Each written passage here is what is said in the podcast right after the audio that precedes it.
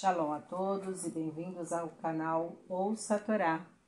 Vamos à sétima e última aliada para Shemot, está no livro Shemot, capítulo 5, versículo 1, até o capítulo 6, versículo 1.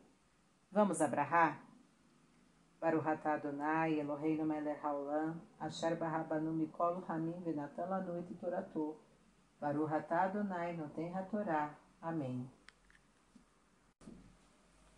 E Moisés e Arão disseram ao faraó, Assim falou o nome, Deus de Israel, envia meu povo e que festejem para mim no deserto. E o faraó respondeu, Quem é o nome? Para que eu escute sua voz e envie Israel.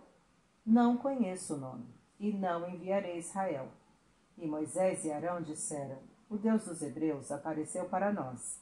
Iremos, por favor, pelo deserto por uma caminhada de três dias e ofereceremos sacrifícios para o nome, nosso Deus, para que ele não nos castigue com a morte. E o Faraó retrucou: Por que desviais o povo de seu trabalho? Ide a vossos trabalhos. Eis que o povo é numeroso e vós o fazeis cessar de trabalhar? E o Faraó ordenou aos funcionários egípcios que oprimiam os escravos e aos guardas hebreus, dizendo: Não continuareis a dar palha ao povo para fazer os tijolos como antes, que eles andem e recolham a palha. E a quantidade de tijolos não será diminuída, pois eles são moles a ponto de quererem oferecer sacrifícios para o Deus deles. Que o seu trabalho se torne mais pesado e que eles não creiam em palavras mentirosas. E os opressores e os guardas comunicaram ao povo as ordens do Faraó. E o povo se espalhou por toda a terra do Egito para juntar restolho para palha. E os opressores apressavam-nos, dizendo: Terminai as vossas obras de cada dia, como quando tinhais palha. E os guardas dos filhos de Israel, que foram nomeados pelos opressores, foram espancados, pois não tinham completado a quantidade estipulada. E eles clamaram ao Faraó, dizendo: Por que fazes assim a teus servos?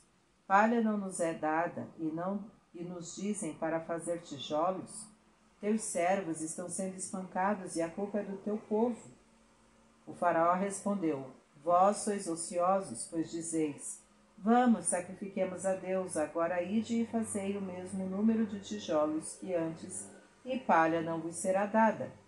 E os guardas viram o mal que os filhos de Israel passavam, quando lhes comunicaram as ordens do Faraó.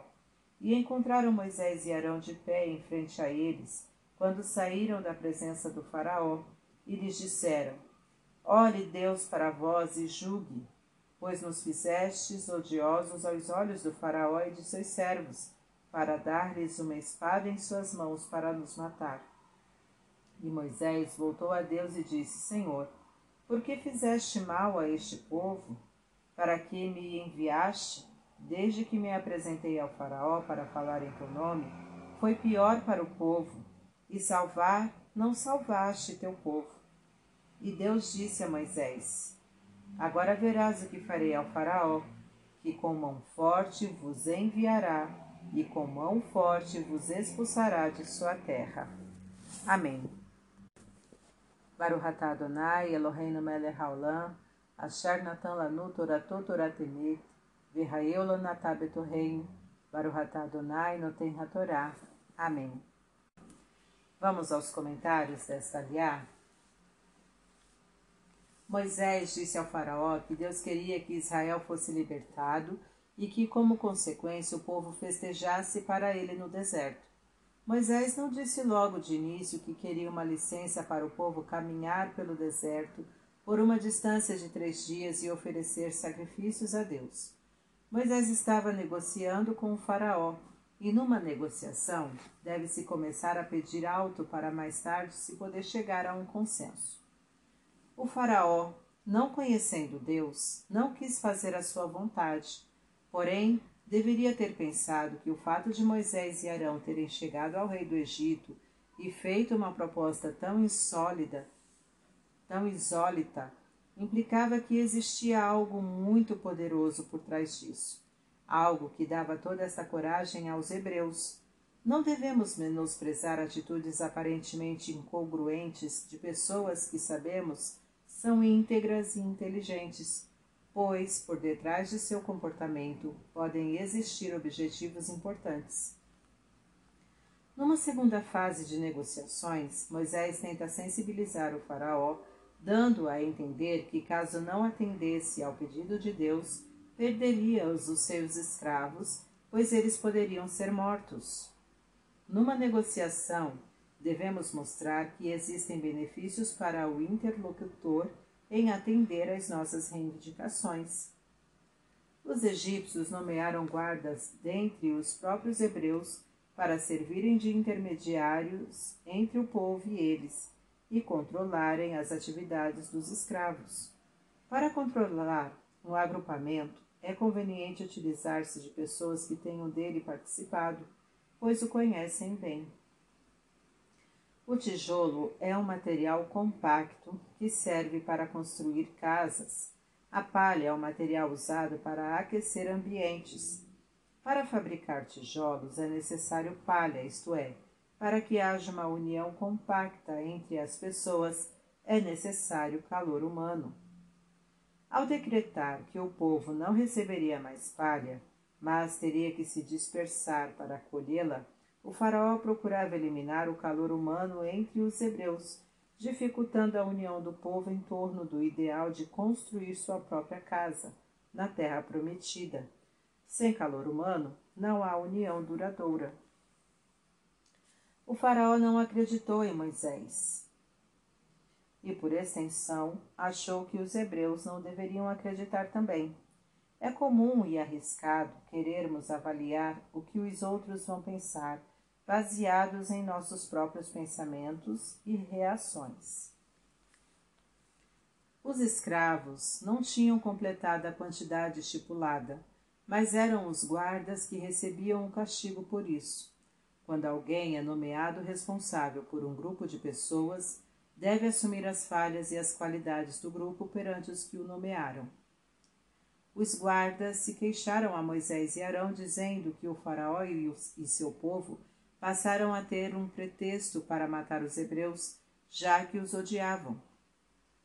Porém, ao invés de julgarem Moisés e Arão, deixaram o veredicto para Deus. Não devemos querer ser os juízes do mundo, para tanto existe Deus, cuja justiça é perfeita. Aparentemente, Deus fez mal ao povo, Porém, isto foi necessário para que o povo desse mais valor à salvação que viria a seguir. Deus nunca faz mal a alguém. Se estivermos em momentos de aperto, devemos confiar nele, pois isto é bom para nós. Deus fez com que o primeiro contato com o Faraó resultasse em um aparente fracasso. No entanto, ele dá esperança ao povo, demonstrando que é importante ter perseverança e fé em suas ações. Não devemos desistir de nossos intuitos quando eles estão de acordo com a vontade divina, mesmo que soframos algum percalço no caminho. Para refletir.